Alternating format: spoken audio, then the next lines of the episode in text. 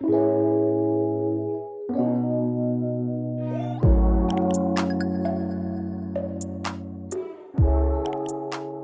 je suis Daïla Majid, je suis avocate au barreau de Paris depuis plus de 12 ans et je suis ravie de vous accueillir pour ce troisième épisode de En droit.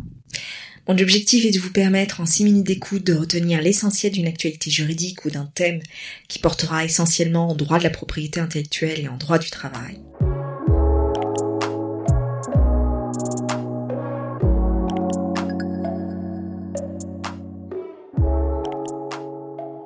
Aujourd'hui, je vais vous parler d'un sujet assez technique mais concrètement très intéressant qui est le transfert du contrat de travail et les conséquences sur les droits et les obligations du salarié et l'employeur euh, lors d'un tel transfert. Tout d'abord, qu'est-ce que euh, entend par transfert du contrat de travail? Donc il y a transfert du contrat lorsqu'il y a une modification de la situation juridique de l'employeur, euh, de l'entreprise, pardon, et donc lorsqu'il y a un changement d'employeur, tous les contrats de travail en cours au jour de la modification se poursuivent avec le nouvel employeur et ce en application de l'article L1224-1. Donc, le salarié conserve son ancienneté, sa qualification, sa rémunération, sa durée de travail. Tout le licenciement en lien avec le transfert est donc interdit. Ce qui veut dire que le salarié ne sera pas licencié et euh, ce dernier ne pourra pas non plus demander des indemnités euh, de licenciement ou de préavis parce que son contrat de travail se poursuit. Autre conséquence, toutes les clauses du contrat de travail demeurent, euh, y compris la clause de non-concurrence qui demeure applicable. Tous les avantages collectifs, accords collectifs, usages ou engagements unilatéral qui existaient dans l'entreprise absorbée doivent bénéficier sans condition euh, aux salariés transférés. Autre question, est-ce que l'employeur est-il obligé d'informer ses salariés du transfert? Le Code du travail n'impose pas à l'employeur d'informer individuellement chaque salarié de la cession de l'entreprise et la jurisprudence va dans ce sens. Toutefois, une convention collective peut instituer une telle obligation. Il faut faire attention lorsqu'il existe euh, des représentants du personnel, le transfert d'entreprise est précédé d'une information consultation du comité social et économique. Autre question, est-ce que le contrat travail peut-il faire l'objet d'un transfert partiel?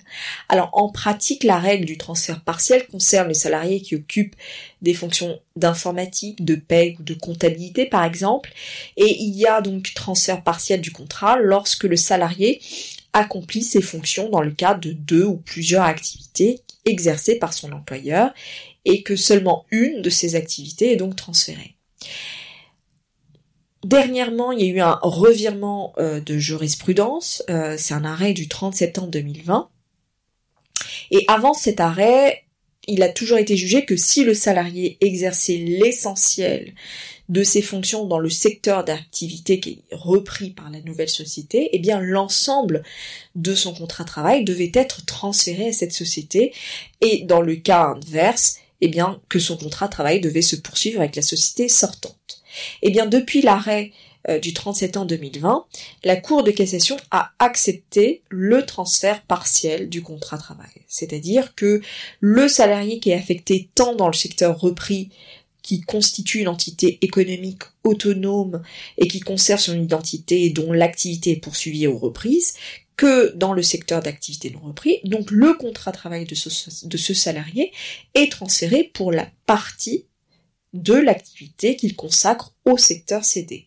Sauf, comme le précise la Cour, si la scission du contrat de travail au prorata des fonctions exercées par le salarié est impossible et entraîne une détérioration des conditions de travail de ce salarié et porte euh, ainsi atteinte au maintien euh, de ses droits. Et enfin, dernière question, est-ce que le salarié peut refuser le transfert de son contrat de travail? Eh bien non.